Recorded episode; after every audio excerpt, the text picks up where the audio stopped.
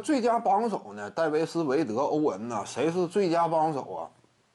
最佳帮手的话，你差不多呢得分为两个维度：一是当时的实力，二是这种夺冠的迫切性。你这是不一样的。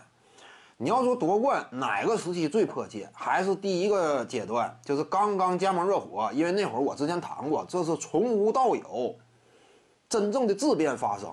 后来基本上都可以归类为量变，量变呢多一个少一个的，它有额外的意义。你比如说呀，来到克利夫兰之后啊，我兑现以往对于家乡球迷的承诺，夺得了一座总冠军呢，我荣归故里，完成了自己的夙愿，对得起家乡球迷，这有意义。但是它也仍然是一种量变，并非绝对的质变，对不对？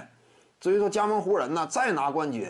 说白了，在湖人再拿冠军呢，对于詹姆斯而言，这个冠军顶多就是比在热火时期的第二个冠军可能说稍微高点含金量，或者说至于他而言，这个意义更突出一点。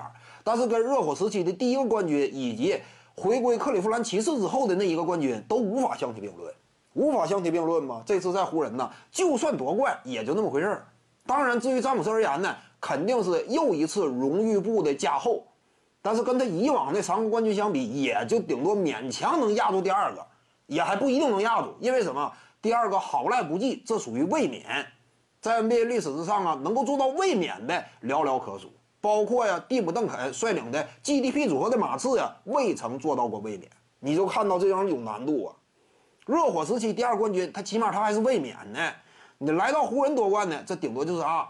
我又率领一支不同球队夺冠呢，有一定的意义，但是他这个位置，顶多排第三或者第四，就这样一种层次吗？那这个冠军的意义，你得考虑到这会儿谁占便宜？韦德最占便宜，那会儿是詹姆斯最需要冠军的时刻吗。所以呢，就意义角度啊，韦德占便宜。另外呢，就是当年的实力。当年的实力，韦德那会儿呢，已经夺得过总冠军，对不对？而且队内绝对的老大做到的。零六年年纪轻轻已经登顶过最高荣誉，之后呢，差不多跟勒布朗詹姆斯携手之前一年呢，零九年拿的得分王，一零年当时韦德他打出的整体表现，差不多呢是联盟前三的层次，接近起码是就这个范围之内，而且人家以往就取得过成功嘛。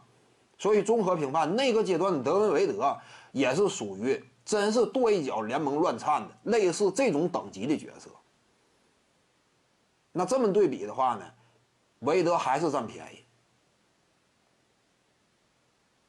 浓眉呢，顶多就是比欧文稍微硬点就是他俩夺冠之前啊，整体的表现顶多就是比欧文欧文硬。但是总体评判的话，综合这两个方面。最佳队友还是韦德。徐静宇的八堂表达课在喜马拉雅平台已经同步上线了，在专辑页面下您就可以找到它了。